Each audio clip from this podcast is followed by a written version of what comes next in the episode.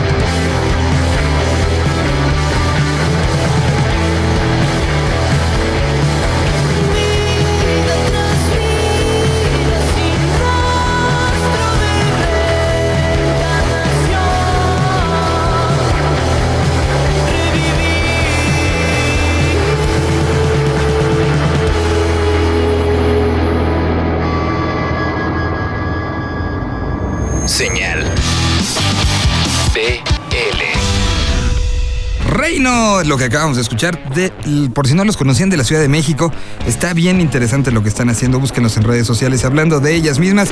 La semana pasada ya no lo pudimos presentar porque estábamos entre banda y banda, pero tenemos un Twitter que es arroba senal-bl, había ñ, perdón, no es mi culpa, y también tenemos Facebook, ese sí lo pueden encontrar como señal BL todo pegadito, para que eh, encuentren ustedes parte de lo que estamos poniendo, los horarios y los diferentes puntos de transmisión de este programa, además de que comenten si alguna banda, si alguna banda quieren, si tienen alguna banda local que podamos eh, nosotros platicar, de lo que sea, gusten y manden, estamos nosotros listos para recibirlos ahí. Y vamos con las primeras colaboraciones. Les eh, recordamos que esto se hace entre todos y para todos. Y vamos a empezar con Miguel Dobrich. Él es de Uruguay, es columnista de No Toque Nada en Océano FM. Y justamente él nos cuenta parte de lo que está sucediendo allá en Uruguay, cómo la escena independiente está moviendo. Y aquí hay un pequeñísimo relato de lo que sucede con este proyecto y este, eh, este tema que se llama la órbita irresistible. Vamos a saber qué es esto hasta Uruguay con Miguel Dobrick. Señal BL. Nacho Vecino integra dos colectivos musicales de Montevideo. Bestiario, sobre quienes les hablaré más adelante, y La órbita irresistible, que es el colectivo más joven, que funciona por fuera de los medios tradicionales. Ellos convocan a sus seguidores a través de redes sociales y llenan sus conciertos. ¿Quiénes integran La órbita irresistible? Adam Shetty, Algodón, La Medio Siglo, Lenk, Los Cables, Mapache, Mountain Castles, Oso Polar y Piel. Si les interesa conocer más del colectivo La órbita irresistible, entran a laorbitairresistible.com y desde allí pueden ver videos de las bandas, pueden acceder a sus discos y a su vez también pueden seguir las noticias de sus recitales.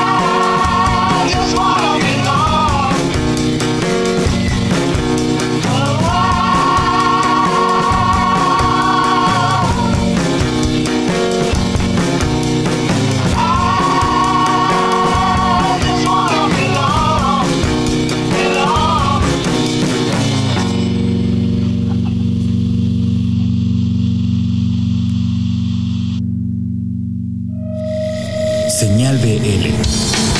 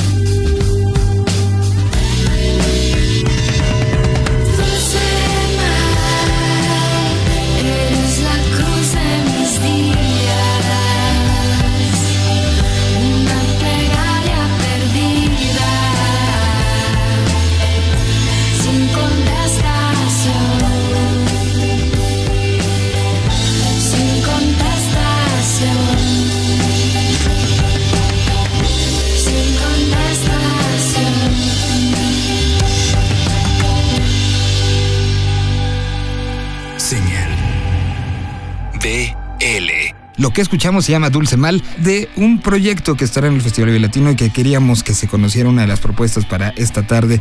Se llaman De Chamanas y es un proyecto, lo habíamos contado la semana pasada, a grandes rasgos, mitad de Ciudad Juárez, mitad de eh, El Paso, Texas. Juntos hacen música, tocan para los dos lados y la última vez que estuvieron aquí abrieron la Vetusta Morla. Eh, y bueno, un proyecto bien interesante, un proyecto que queríamos presentarles para que supieran y que lo disfrutaran. Y ahora vamos con lo que nos manda Cristian Verduzco de Indie Life, alias El Robot, desde Morelia, Michoacán, a donde mandamos un saludo y donde salimos todos los miércoles en punto de las 9 de la noche. Bueno, aquí está lo que nos mandó Cristian en Señal Vivo Latino. El movimiento del surf rock en México tomó fuerza en los años 90 con distintos representantes en el entorno nacional como Los Exquisitos, Los Acapulco o Señor Bikini, entre otros. Dentro de las variantes de este género se encuentra el surf western, un estilo muy poco explorado en nuestro país. Los Maestros del Revolver son una banda michoacana que lleva más de 5 años dominando el género y actualmente están estrenando material homónimo que cuenta de 11 tracks bajo el sello La Chante Records. El sonido de la banda es una mezcla entre el viejo oeste y los ritmos playeros californianos. Escucha más de los maestros del revólver en su cuenta de SoundCloud.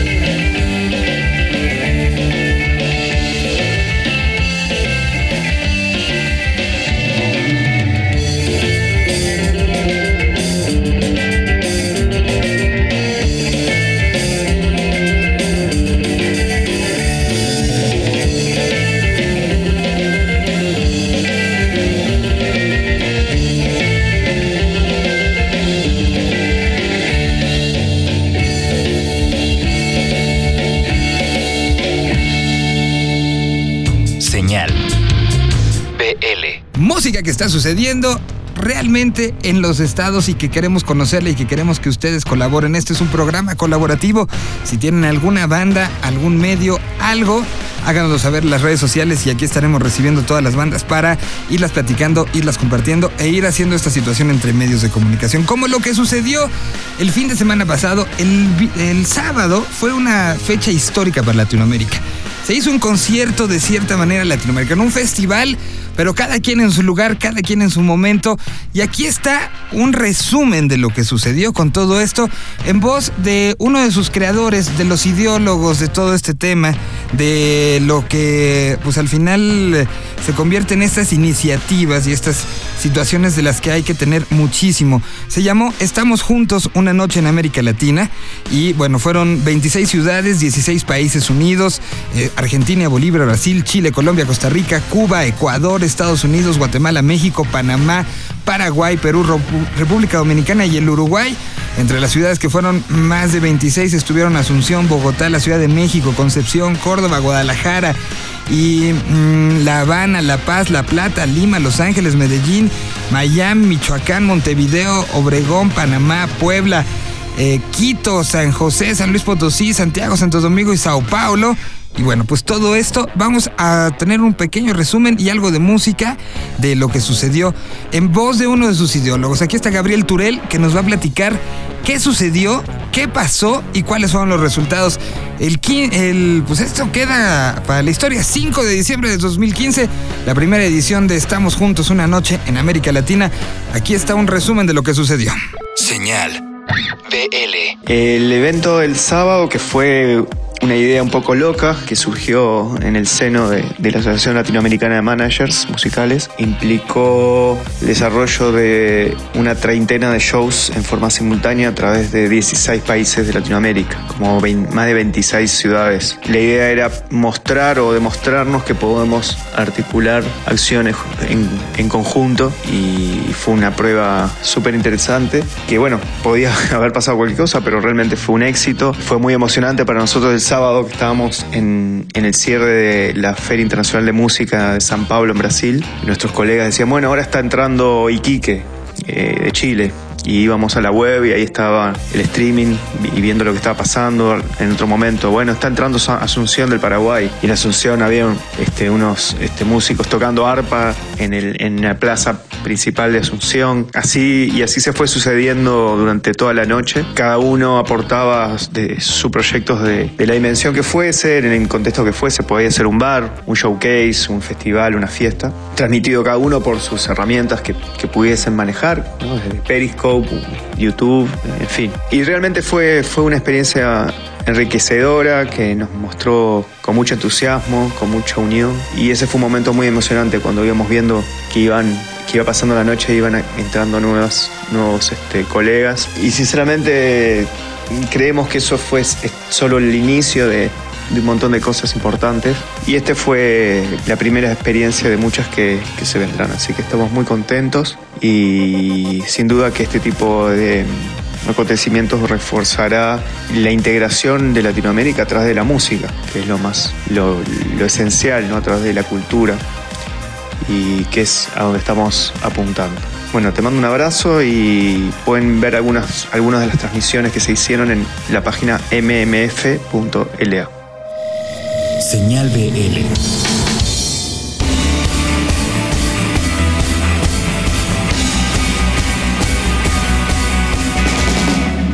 Bienvenidos a Vive Latino, muchachos cuando veía a la gente que venía al Vive Latino, como lo acabas de decir, neta, era gente que literal espera todo el año, se junta su dinero y, va, al, festival. O sea, es la gente que realmente vive y cree en un rock mexicano. Y es una cosa muy conmovedora porque al, estar eh, en, el otro festival en el que tiene otro contexto, que parece que está dirigido hasta otra clase social, es, muy chistoso. Era, increíble de repente reflexionar y ver que iban familias enteras, que iba gente que, de todos estatus sociales, que iba gente de, de distintos lugares de toda la República Mexicana. Y eso me hizo sentir un poco como ser parte de algo. Y aún mantener una raíz a pesar de todos los cambios que ha habido, a pesar de esta tendencia que hay de ser más global y no tan, tan nacionalista, es algo que le da personalidad a este festival y que le da un valor y espero que eso nunca se pierda de este festival. Eso es lo que realmente le da esa vida y ese valor. Entonces, el decir bienvenidos al Vive Latino fue un poco en reflexión a eso, ¿no? Sería descabellado querer ir a, otro tipo de festival con bandas, no sé, o con otro público distinto si no fuera pensando en que eres parte de algo, ¿no?